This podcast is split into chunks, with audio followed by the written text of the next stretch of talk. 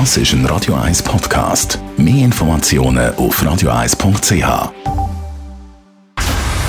Dr. Age. Der Vincenzo Paolino beantwortet die brennendsten Fragen rund ums Leben im Alter. Jetzt auf Radio 1. Ja, Dr. H. Vincenzo Paulino, heute reden wir über Aktivitäten. Aktiv sein ist ja sowieso immer wichtig für den Menschen, aber ich denke speziell auch mit zunehmendem Alter. Also, was macht man halt, äh, ja, dann jeden Tag, wenn man nicht mehr arbeitet?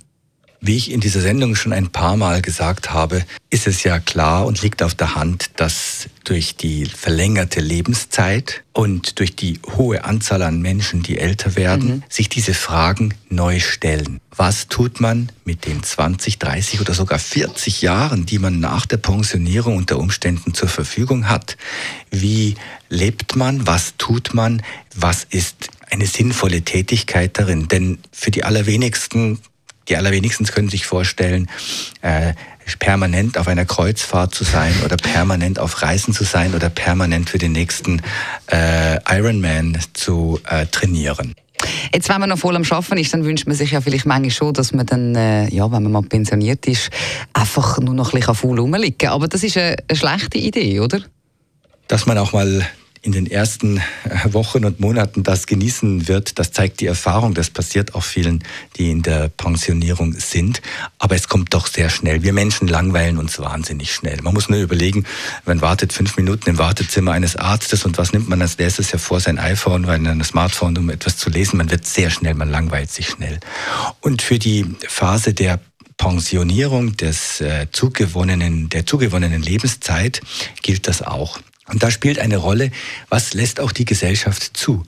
Also wir wissen aus äh, indigenen Völkern, aus Urvölkern, dass die eigentlich die, die Weisheit und die Erfahrung der älteren Menschen sehr stark anzapfen, um die Probleme des Heute und des Jetzt zu lösen. Wir haben in den westlichen Kulturen das viel weniger stark verankert.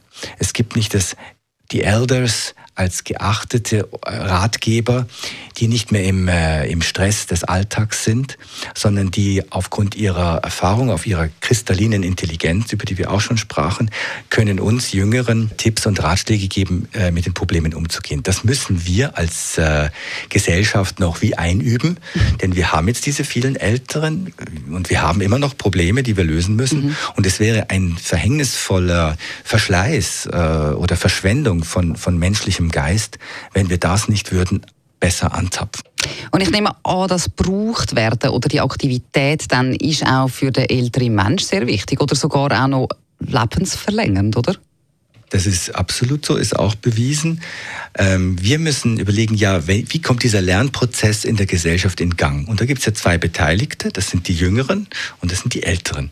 Und wenn man jetzt, wir reden hier Dr. H über die Älteren und ich denke, wir ähm, müssen uns gut überlegen, wie bringen wir uns ein auf der lokalen Ebene, in der Gemeinde, aber vielleicht sind wir auch in einer äh, Organisation tätig, die, die regional oder national äh, tätig ist, um dort die anderen teilhaben zu lassen an den Erfahrungen und an dem, was auch schon Ähnliches in der mhm. Vergangenheit vielleicht passiert ist.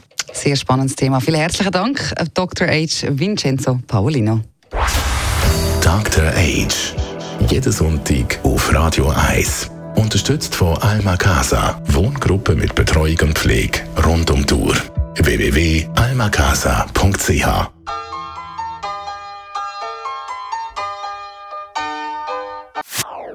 Das ist ein Radio 1 Podcast. Mehr Informationen auf radio1.ch.